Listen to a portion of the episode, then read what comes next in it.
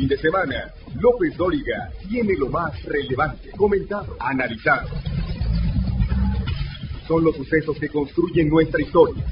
López Dóriga, edición fin de semana, porque todavía hay mucho que decir. Muy buenas tardes, tenga usted muy buenas tardes. Son las 3 de la tarde en punto, pero en punto tiempo del centro de México. Yo soy Joaquín López Dóriga, transmitiendo para usted como todos los días desde la Ciudad de México, para toda la República a través de 95 estaciones de radio en todo el país y a través de otras 30 estaciones de radio en Estados Unidos para todos nuestros paisanos.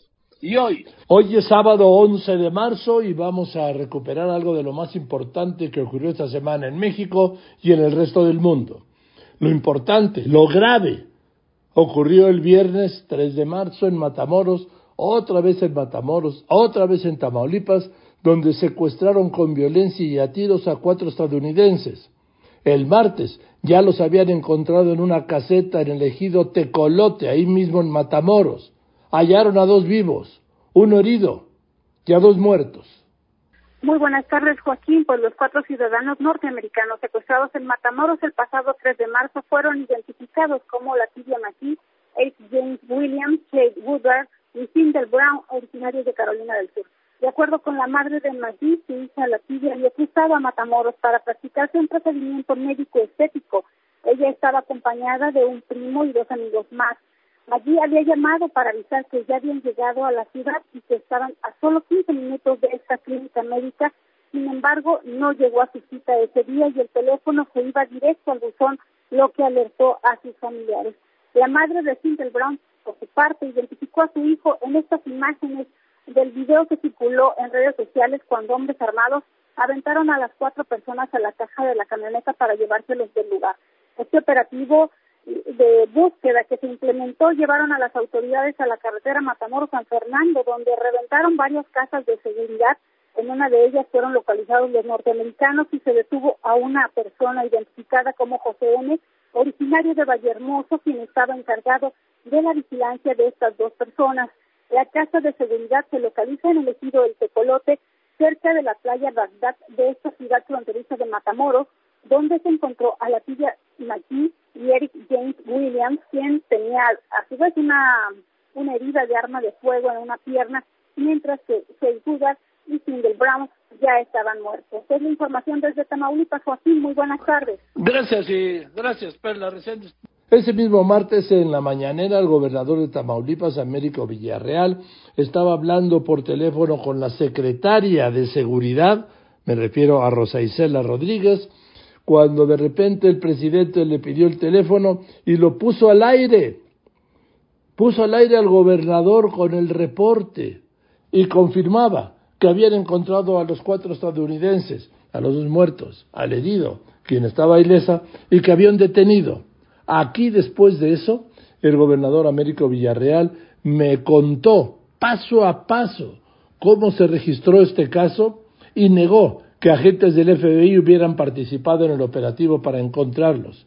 Señaló que el gobierno de Estados Unidos sí los apoyó con información de inteligencia y también explicó aquí cómo ubicaron a las víctimas. ¿Qué pasó, gobernador? ¿Qué pasó el viernes? Bueno, pues el viernes de lo que tenemos nosotros conocimiento es que a las nueve veinte de la mañana este vehículo con placas americanas, con cuatro ciudadanos americanos, entró a la ciudad de Matamoros y que a las once cuarenta y cinco de la mañana pues vimos el video que es conocido por todos en, las redes sociales que circuló en donde hubo pues, un evento desafortunado y que estas cuatro personas son transportadas finalmente en una camioneta pick-up y, y, este, y perdimos el, con, el contacto con las mismas. ¿verdad? En ese mismo lamentable evento eh, hubo una persona, una mujer de 33 años con nacional fallecida por una bala perdida y después de eso este, empezaron por las labores de eh, eh, tanto de mitigación y precaución a la ciudadanía. Por ahí se circuló la noticia de que habíamos mandado nosotros la sugerencia de evitar la salida de la población civil pensábamos que eran dos hechos que se estaban repitiendo en diferentes puntos de la ciudad, así como eh, recomendar que no asistieran al turno vespertino a las escuelas eh, para poder estar atentos del seguimiento de esta circunstancia que nos había acontecido y comenzar a iniciar las investigaciones correspondientes. Bien, entonces, esto es el viernes. ¿A qué hora desaparece la camioneta pick-up con los secuestrados vivos y muertos? Aproximadamente a las 11.45 de la mañana es el último registro que se tiene a través de las cámaras de C5 y en ese momento pues eh, no tenemos una certeza de la presunción de las condiciones de, eh, pérdida de vida o no de que en ese momento fueron recogidos. Hasta ese momento eran cuatro víctimas de un secuestro, ¿no? Eh, así es, de una desaparición ahí. Nunca hubo una solicitud por parte de ningún grupo de una cobro o de una solicitud de rescate. Bueno, se llevaron a cuatro personas que desaparecieron desde antes de las 12 del día del viernes. A partir de las 12, ¿qué ocurre, gobernador? Pues eh, comenzamos a hacer eh, eh, situaciones de labores de búsqueda en la situación de ver y presumiendo la situación de los heridos, que hubiera alguna presencia en alguna de los hospitales eh, habituales en los que se llevan a estas personas cuando tienen algún problema de esta naturaleza, así como a los eh, hospitales generales y de las instituciones de salud. Y también comenzamos a establecer los, la organización de las diferentes instancias de búsqueda de víctimas de la Fiscalía de Justicia, la Secretaría General de Gobierno, la Guardia Nacional, las fuerzas del Ejército, para hacer unas células de búsqueda y comenzar a tener indicios de dónde poder ir a, eh, por información a localizar a estas personas. Bien, así corrió el viernes. ¿Y qué pasa de la noche del viernes al sábado y en el correr del sábado, gobernador? Continuamos con esa eh, situación, con la búsqueda, la implementación de las eh, eh, fuerzas de seguridad, como te comento, en ese sentido, eh, viendo y analizando las imágenes que teníamos por parte del C5, estableciendo las posibles eh, rutas que este, pudieran tener o el lugar donde los podían estar guareciendo. Hubo comunicados por parte de la Fiscalía pidiendo el apoyo a la ciudadanía para que si tenía indicios de dónde pudieran estar estas personas, ir a hacer los operativos de búsqueda. Eh, no fue hasta el domingo, en la tarde, noche, que hubo la confirmación de que estas personas eran de origen americano a través de la Embajada de Estados Unidos y los eh, nombres de los mismos, así como los motivos por los cuales se habían interiorizado a Matamoros en la búsqueda de un procedimiento de una cirugía estética que corresponde con lo que se tuvo en hallazgos dentro de la propia camioneta que fue abandonada en el sitio, porque ahí había exámenes eh, médicos, exámenes de laboratorio, preoperatorios de una de esas personas que acudía con esa intención a, o sea, la, frontera. La camioneta esta blanca de las que llaman Mamavan, en la que circulaban los estadounidenses, ¿no? Así es, ahí estaba pues una identificación de uno de los estadounidenses y exámenes de laboratorio eh, que se piden regularmente para llevar a cabo un procedimiento quirúrgico. Bien. Para esa hora, ¿ya había alguna reacción del gobierno de Estados Unidos? ¿Ya había alguna reacción del gobierno federal de México vía la Secretaría de Seguridad, la Defensa, la Marina, la Guardia Nacional? ¿Alguien o estaba usted solo con la policía de Tamaulipas?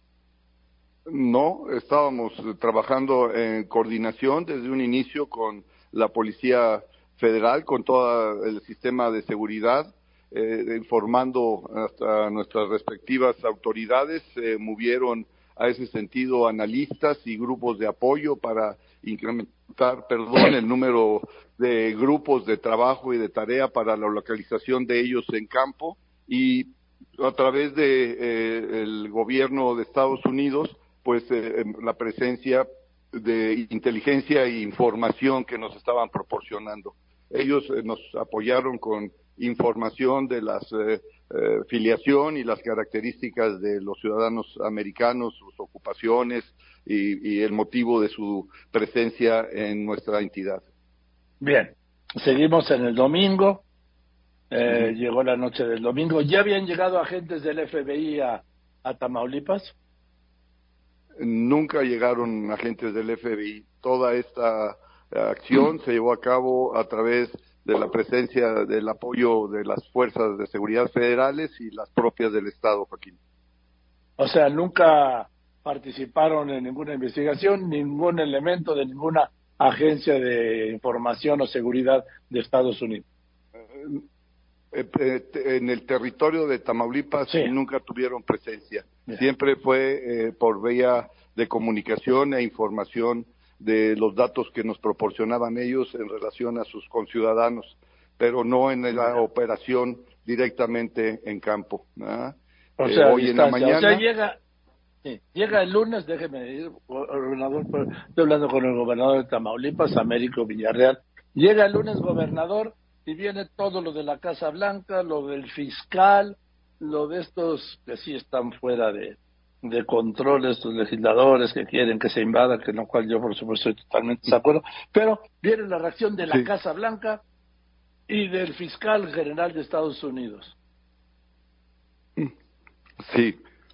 Eh, bueno, nosotros tuvimos comunicación siempre eh, en excelentes términos y disposición de participar y cooperar con el embajador desde el domingo en la noche yo hablé personalmente con el embajador Ken Salazar y dándole todas las uh, facilidades y disposición, informándole de cómo estábamos nosotros conduciéndonos y el apoyo que estábamos teniendo también del gobierno federal, que para ese entonces ya había transportado eh, gente adicional de analistas y más este personal operativo en campo para poder andar inspeccionando los diferentes lugares que, como repito, nos daban indicios de posibles sitios donde estuvieran ellos eh, en cautiverio, o estuvieran ahí ellos eh, eh, custodiados por los delincuentes. Y fue así como este, pudimos finalmente comprobar en uno de ellos. Y sí, pero ahí vamos, ahí vamos, ahí vamos al lugar. de las conversaciones con el embajador Salazar, obviamente le hizo saber la preocupación de su gobierno, porque además, por cierto, ayer fue recibido también por el mismo presidente López Obrador, que en Salazar, para ese tema. Así es, sí. Este, yo le ah, comenté de toda la disposición que teníamos tanto del gobierno de Tamaulipas como de la eh, gobierno federal. Había estado también ya en comunicación con la Secretaría de Seguridad, con la secretaria Rosicela, en el sentido de mantenerla informada al tanto y ella estar teniendo el apoyo correspondiente para nosotros ahí en Tamaulipas. Bien, entonces, gobernador, corre el lunes. ¿Y en qué momento llegan a dar con esta caseta en el que yo supongo que habrán llegado porque estos en su impunidad, estos delincuentes en la impunidad, dejaron la camioneta más vista del fin de semana, la pico blanca, pegada a la caseta? Pues sí, así es como hemos visto nosotros eh, que más o menos alrededor de las 8 de la mañana recibimos esta notificación otra vez como un indicio en que se mandó un grupo operativo para la confirmación de lo mismo, se ratifica la presencia efectivamente como lo mencionas de la camioneta que ha sido vista por todos y en su interior pues estaban este, estas personas eh, custodiadas por un joven ahí. Llegan, a ver, gobernador, localizan la camioneta lo, pegada a la caseta esta o casa, no sé cómo llamarle. ¿Y qué ocurre en ese momento? ¿Qué operativo se activa? Este, bueno, la situación es que va un comisario, va gente de la fiscalía para verificar que no sea otro falso indicio y se ve que está presente la persona americana, la cual eh, no tuvo ninguna situación eh, referente a un problema de su estado de salud, la circunstancia de una persona americana herida por arma de fuego en una de sus piernas, la pierna izquierda, y pues lamentablemente este, eh, dos personas más ahí sin vida eh, que corresponden a los mismos eh, ciudadanos americanos del evento que se presentó el, día viernes. O sea, con todo el operativo, gobernador, rodean la casa, se acercan y e ingresan o primero o primero ubican a alguien desde afuera. Pues realmente hubo, es una zona en su momento difícil, de esa de Matamoros, ¿verdad?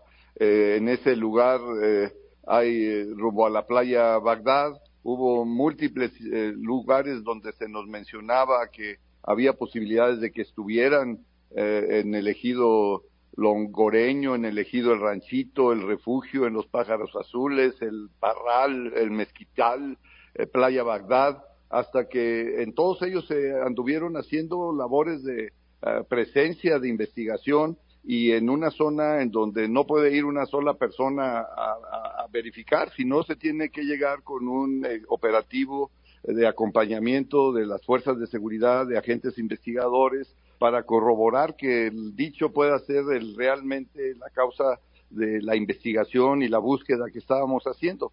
Y fue finalmente uh, esto alrededor de las 8 de la mañana, en que hoy se confirma y se ven a estas cuatro personas en las condiciones que hemos comentado. Y luego ya, ¿a qué hora le avisó, a qué hora le avisó usted al presidente?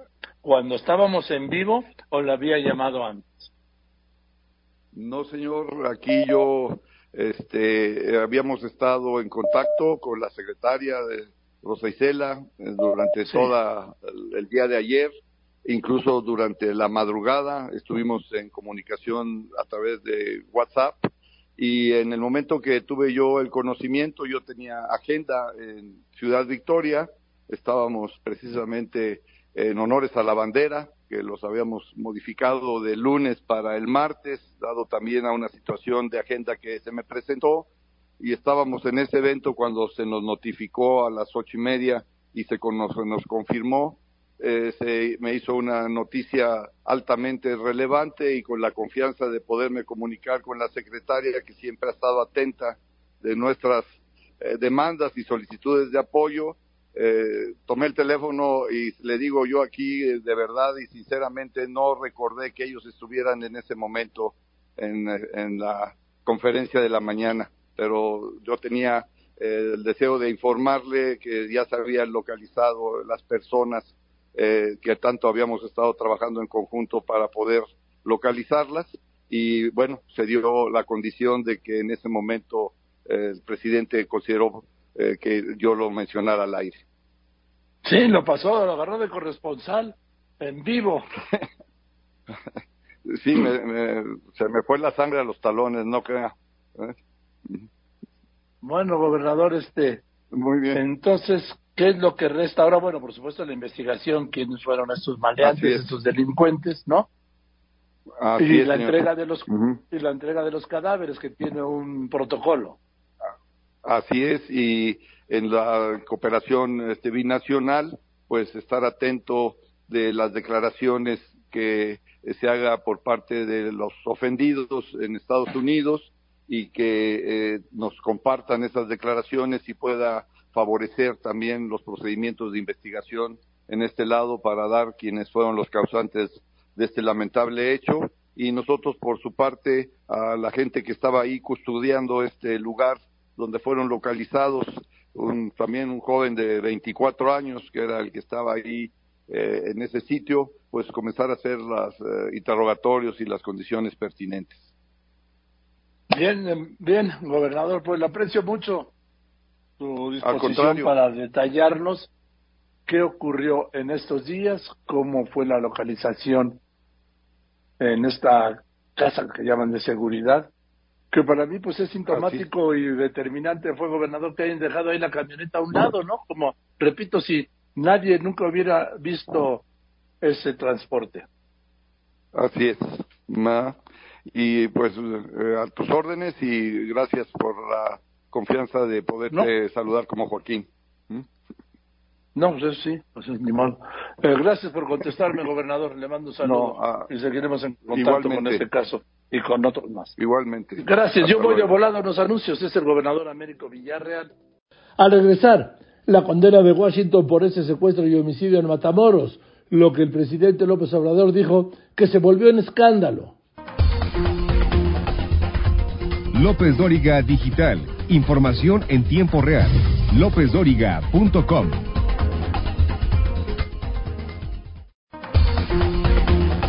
Usted lo conoce, lo ha escuchado, visto y leído.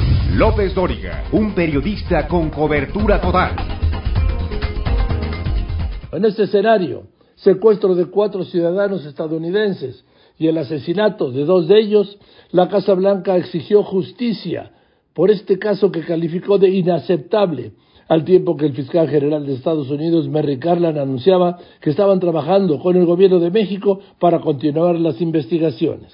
Así es, Joaquín, este operativo que acaba de mencionar nuestra compañera y obviamente los soldados mexicanos no entraron a territorio norteamericano, entregaron la ambulancia al, cuando puso la frontera y ya fueron escoltados por operativos de, este, oficiales estatales y también federales norteamericanos.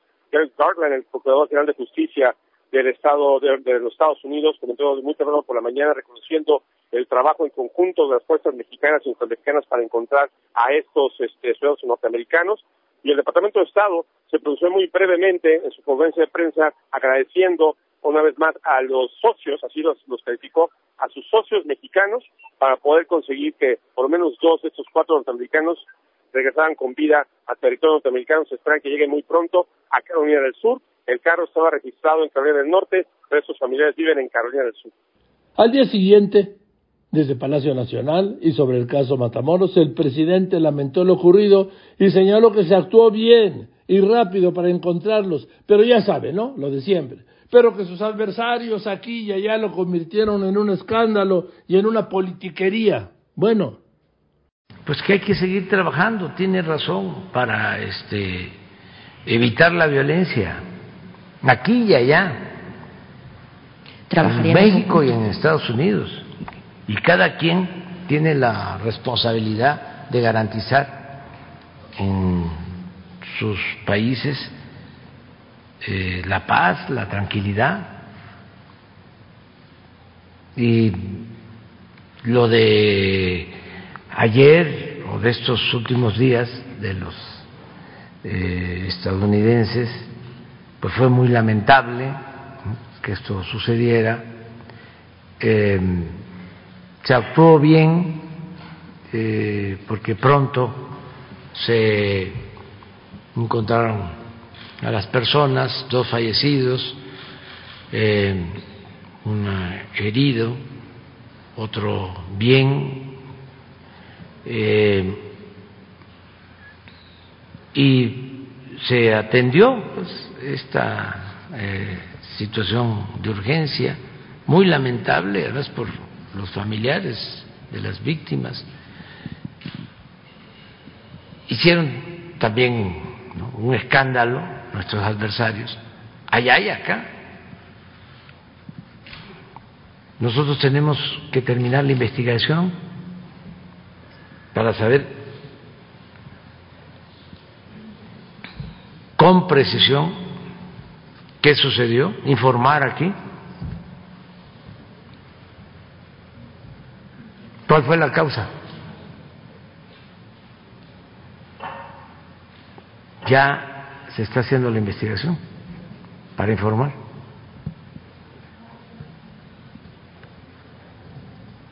Y pues no deja de haber politiquería aquí y allá, ¿no? Y déjeme hacerle un apunte. El hecho es que por tratarse del secuestro de cuatro ciudadanos estadounidenses, todo se resolvió en 48 horas, al grado que reunió de emergencia el presidente a todo el gabinete de seguridad, pero también llevó a este par de asesinatos a la atención central de la Casa Blanca, al Congreso de Estados Unidos, a los departamentos de justicia y Estado, los medios todos, dando pie a delirantes e inaceptables, digo yo, amenazas de intervenir militarmente en México. Y esta reflexión si existiera esa eficiencia para los asesinatos de los mexicanos, no estaríamos por rebasar los 150 mil homicidios dolosos en lo que va de este gobierno. Y sí, la mayoría de la impunidad. Después de los anuncios, un integrante de la familia Levarón, Brian, desmienta al presidente que afirmó que la matanza de Bavispe de los Levarón, tres mujeres y seis niños, ya se había resuelto. No podemos elegir lo que sucede, pero sí quién nos lo cuente. Joaquín López Dóriga, un asunto de confianza.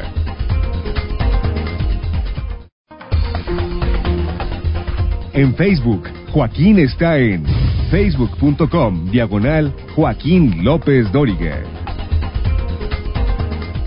El miércoles, el presidente prometió que se resolvería el secuestro y asesinato en Matamoros, como se resolvió, dijo, la matanza de Bavispe en Sonora aquel 4 de noviembre de 2019 contra las familias de Barón, Miller y Lamport, que dejó un saldo de nueve asesinados a tiros y quemados tres mujeres y seis niños. Esto por un grupo armado. Pero resulta que no, y que sigue impune. Esto me lo dijo Brian Levarón. Levarón desmintió al presidente de que ya se resolvió la masacre de su familia en Bavispe. Exigió una justicia real. Reprochó al presidente de cuál justicia habla cuando de los 31 detenidos no hay ningún sentenciado. De los más de 100 dijo que participaron en el brutal ataque. Y lo peor, que les están diciendo que ya van a empezar a salir. Después de ver su reacción, le pregunto a Brian de Barón. Primero, Brian, le aprecio mucho que me haya contestado el teléfono. Muy buenas tardes. Y segundo, Muy buenas tardes. ¿qué, qué, qué reacción tuvo usted cuando escuchó que el presidente López Obrador dijo que lo de Matamoros se iba a resolver y a castigar, ¿sí?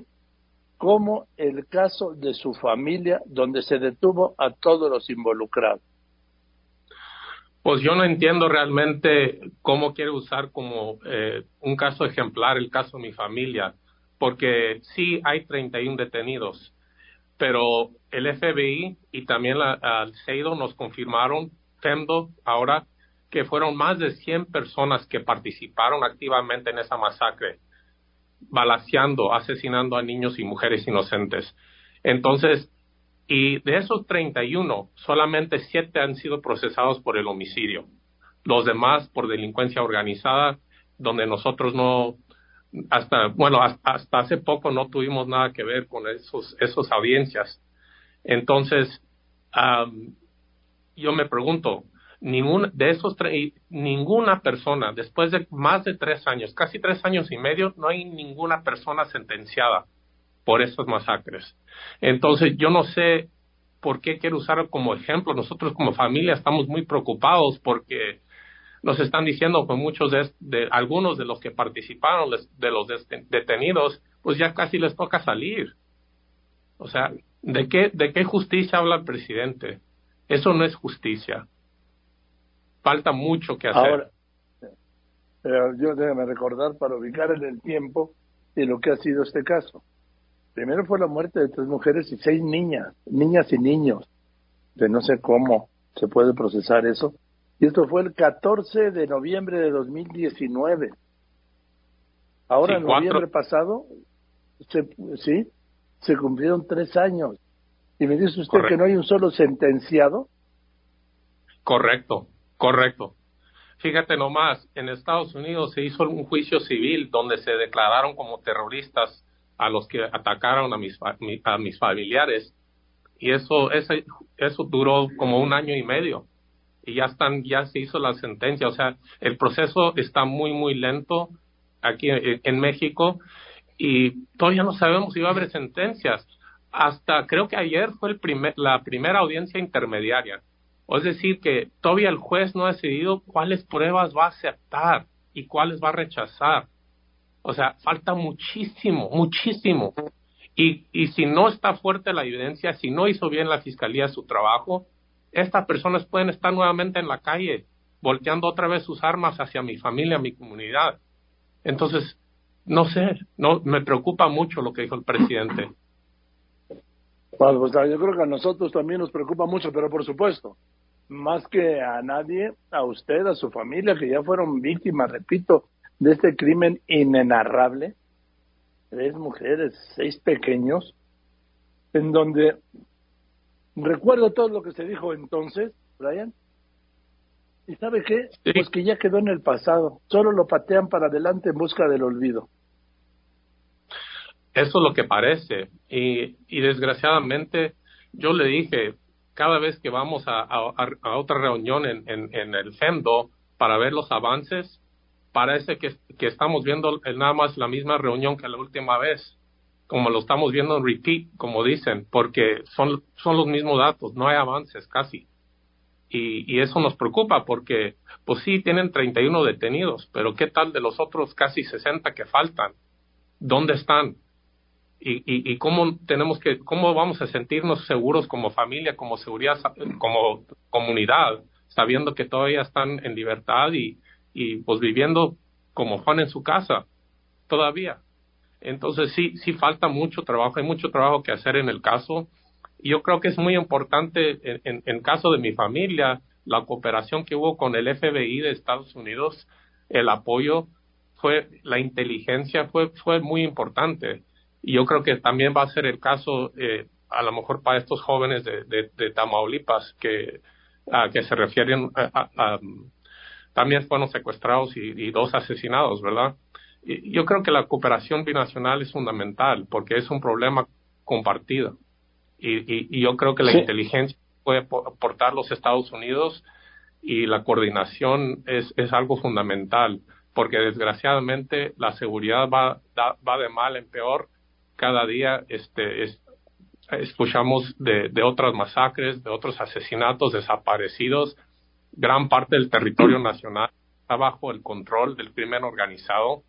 En el caso de mi familia sabemos que participaron ex militares, ex policías, participó este, el encargado de seguridad de Janos, Chihuahua, una ciudad cercana donde ocurrió eh, la masacre. O sea, es, eso es bastante preocupante y se ocupa bastante inteligencia y coordinación para purgar desde adentro el sistema donde los que a los que le pagan para nuestra seguridad voltean sus armas y se ponen del lado del crimen organizado.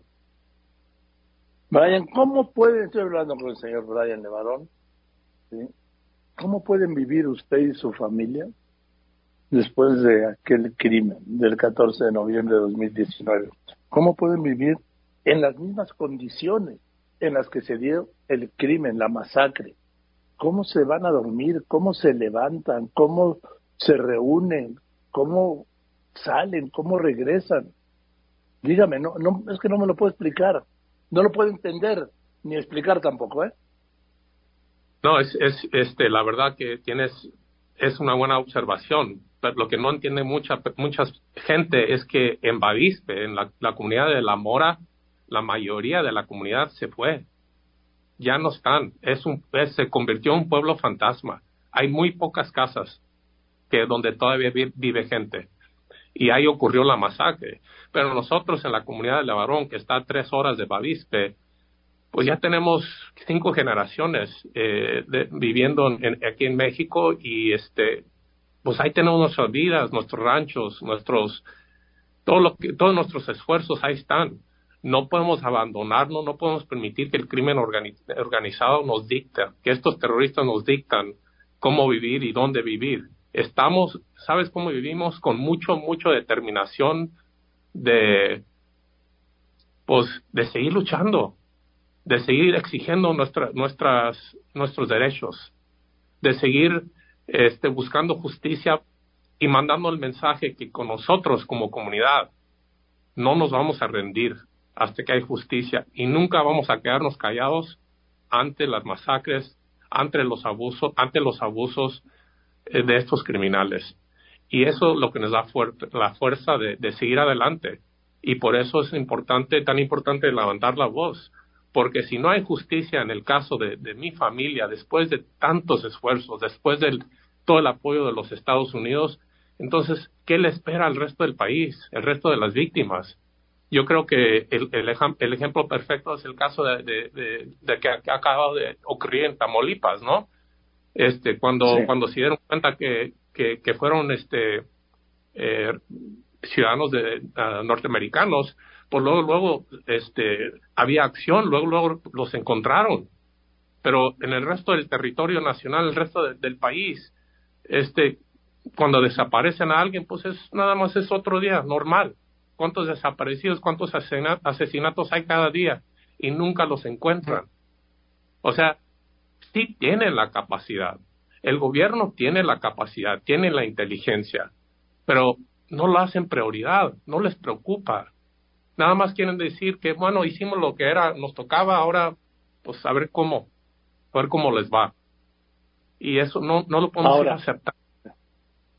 Ahora, Brian, fíjese, apenas el martes el presidente, digo, cuando por primera vez habló de, de los hechos de Matamoros, dijo textualmente, sí, se va a buscar a los responsables, se va a castigar como se hizo cuando lamentablemente asesinaron a mujeres y niños en Bavispe de la familia Levarón Miller Longford. Se detuvo a todos los involucrados. Y luego pregunta, general, refiriéndose al secretario de la Defensa, general, ¿cuántos detenidos hay por este caso? Y dijo el secretario de Defensa, son como 31.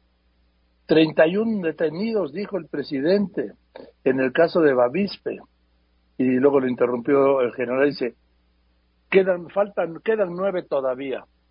Y dijo López Obrador, nueve pendientes. Y en este caso lo mismo porque no hay impunidad.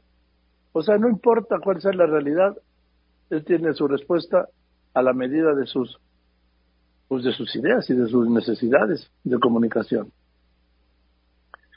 Y yo no sé si está mal informado el presidente y yo no sé si nada más está queriendo este, echar la medallita de que sí hay 31 detenidos y, si eso para él significa la justicia, porque estamos hablando de una tercera parte nada más de los que participaron matando, calcinado, calcinando.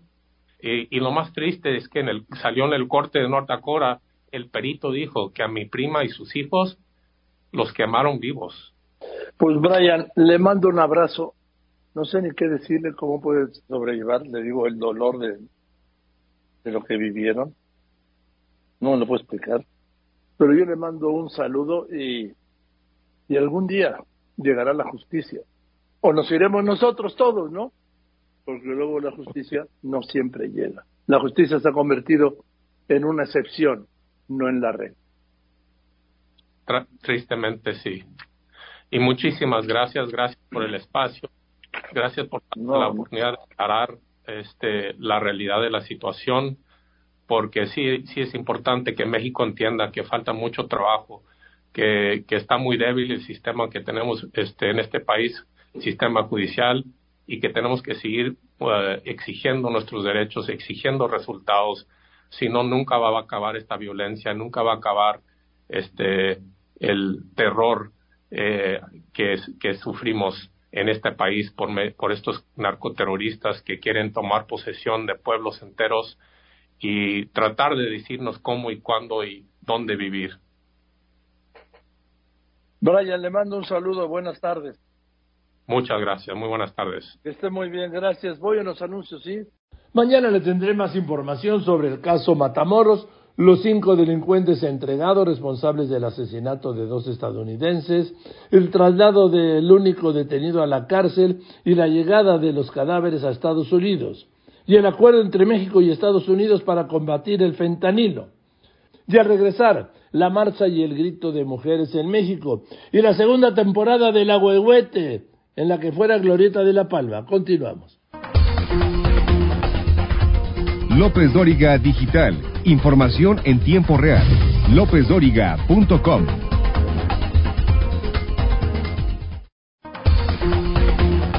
Usted lo conoce, lo ha escuchado, visto y leído.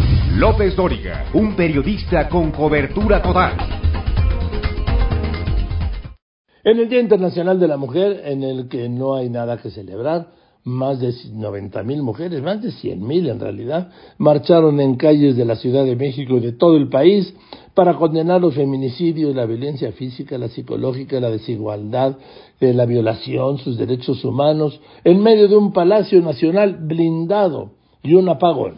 Así el tamaño de su grito. Como cada 8 de marzo, las jacarandas alzaron un puño y florecieron cerca de 90 mil mujeres que vestidas de púrpura salieron a gritar en las calles los nombres de las que ya no están. y no conformarse con las violencias que viven. Las vallas que cubrían las avenidas Paseo de la Reforma, Juárez, 5 de Mayo hasta el Zócalo Capitalino quedaron tapizadas con nombres de agresores, imágenes de mujeres desaparecidas, el clamor en común, justicia y una vida libre de miedo. Durante ocho horas estuvieron marchando las mujeres bajo el sol, pero esto no fue un impedimento para que decayera el ánimo. Si bien el 8 de marzo enorgullece, pero también duele, y cada una expresó con coreografías batucadas, gritos, canciones, mantas, otras, con la ira, se expresaron golpeando todo lo que encontraban a su paso. Escoltadas por Ateneas de la Secretaría de Seguridad Ciudadana que decomisaron a mujeres del bloque negro, martillos, bates, cadenas metálicas, latas de pintura en aerosol y recipientes con líquidos inflamables, fueron brigadistas de marabunta que evitaron que chocaran entre ellas. ¡No se pueden meter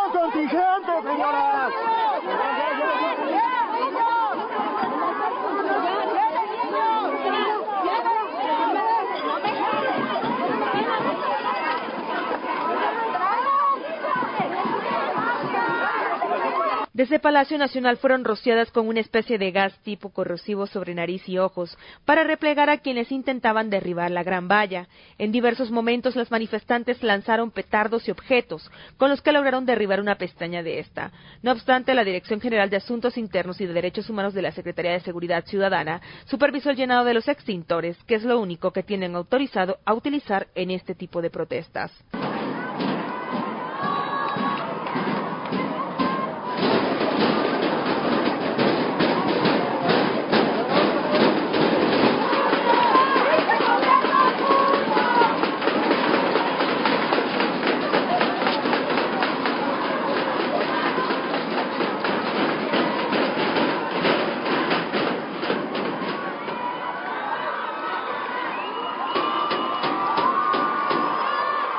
Cayó la noche y los contingentes no cesaban de incorporarse a la plancha del Zócalo. Mujeres con capacidades diferentes, lenguaje de señas, de comunidades indígenas, madres que buscan a sus desaparecidas, mujeres que luchan por sus derechos laborales, las que luchan contra el cáncer y denuncian la falta de tratamientos como un feminicidio, las que han sido violentadas con ácido. La lista fue interminable. Pese al discurso oficial, la realidad se impone. Los datos gubernamentales registran un grave contexto feminicida a lo largo y ancho de nuestro país en donde el Poder Judicial tiene una deuda con las mujeres, niñas y adolescentes al no garantizarles el acceso a la justicia. Las últimas manifestantes que quedaron hicieron pequeñas hogueras de fuego. Luego de que se apagaron las luces en la explanada del Zócalo, se retiraron a las nueve de la noche. Hubo saldo blanco. El Escuadrón de Rescate de Urgencias Médicas Serum brindó atención a 37 personas, en su mayoría por insolación, golpes y torceduras, y un oficial fue llevada al hospital por lesiones no graves. A las diez de la noche, las mujeres policías cerraron su jornada al grito de un sí se pudo. Para Grupo Fórmula, con información de Jenny Valencia, Andrea Meraz, Raquel Flores, Laura Cardoso, Maru Rojas y Laura Brujés. Esto pues, que no se olvide, que no se olvide y que el 8 de marzo sea todo el año. Y le digo, esta necesidad de plantar otra huehuete en la que fuera Glorita de la Palma y esa incapacidad de decir, pues, si lo hicimos mal, de que se murió el primer agüehuete, que por el clima, que porque lo chocó un automovilista. Y lo peor, ¿sabe qué? Es que se lo creen, cuando es un asunto más de ineficiencia. ¿Qué tal, Joaquín? ¿Cómo estás? Este es el agüehuete que va a suplir al que está en paseo de la reforma y que se secó, Joaquín, aunque los, el vocero que ni siquiera ha sido la secretaria de Medio Ambiente Marina Robles, sino que ha nombrado a Adrián Cavazos, él es el director del vivero Los Encinos allí en Nuevo León, quien ha dicho que se va ya el ahuehuete de reforma, lo van a quitar, van a poner este que estamos viendo aquí, que mide nueve metros, cinco metros menos que el anterior, que luce, Joaquín, con muy pocas hojas, menos que con las que llegó el anterior, porque dicen que el otro aún está vivo, que se va a recuperar, que lo va a mandar aquí a este vivero Nezahualcóyotl de Xochimilco para que se recupere porque todavía está vivo. Este árbol que ves ahora aquí y que les comento va a ser plantado en lo que resta del mes allá en Paseo de la Reforma. Aseguran que ha sido tratado, se va aquel y han dicho que eh, pues la culpa la ha tenido un accidente vial que se registró justamente una semana de que fue plantado allá en Paseo de la Reforma, que han sido la presencia de todas las personas que han estado ahí de manera permanente, Joaquín, porque convirtieron esa glorieta en eh, pues un tendedero para poner a todas las víctimas de desaparición y también que porque se llevaron patógenos a esa zona. Esos han sido los argumentos y escuchemos parte de lo que acaba de decir Adrián Cavazos, el director del el vivero de donde fue traído este huehuete y también el que van a retirar de reforma. Y obviamente nosotros al querer tener un árbol eh, bello en esta glorieta tan importante es que recomendamos hacer el cambio de la reubicación de este huehuete aquí al vivero Nesa a que se recupere, hacer algunos tratamientos y llevar el abuete que tenemos por aquí a nuestras espaldas, que es hermano y que ya tiene el mismo tiempo aquí en la Ciudad de México. El argumento que ahora usan Joaquín es que porque otro huehuete que también es hermano de estos de, de, estos dos, el que ya se va a quitar de reforma y de este, es que uno más lo plantaron en Chapultepec y ya tiene nueve meses y le fue muy bien. Además dice el especialista que estamos tan solo a 18 kilómetros de donde estamos ahorita hacia donde va a ser trasladado y que entonces las, las condiciones son óptimas, además que en Nuevo León están a una temperatura más alta que aquí en la Ciudad de México y que por eso se va a lograr. Hay un grupo de especialistas de la UAM, de la Universidad de Chapingo, también del gobierno capitalino, que van a ser los vigilantes de la huehuete que se lleven. Sin embargo, Joaquín, a partir de en lo que resta del mes se va a hacer el traslado. Ellos dicen reubicación porque dicen que todavía va a vivir el otro huehuete y van a trasladar este que aún no tiene hojas por completo. El reporte que te tengo. Ahí está pues la muerte de la huehuete, que iba a ser el símbolo de este gobierno o lo está haciendo. Bien, eso es todo. Gracias, buenas tardes. Yo soy Joaquín López Dóriga como siempre le agradezco a usted que me escriba, que me llame, pero sobre todo y en especial le agradezco, usted lo sabe, y además lo sabe muy bien que me escuche. Gracias pues por eso, buenas tardes, que tenga usted un gran fin de semana y nos vemos mañana, domingo, aquí a las 3 de la tarde como todos los fines de semana. Que la pase muy bien. Todavía cada rezo de humedad. Sus olores llenan ya mi soledad. En la cama su silueta se dibuja cual promesa de llenar el breve espacio en que no está.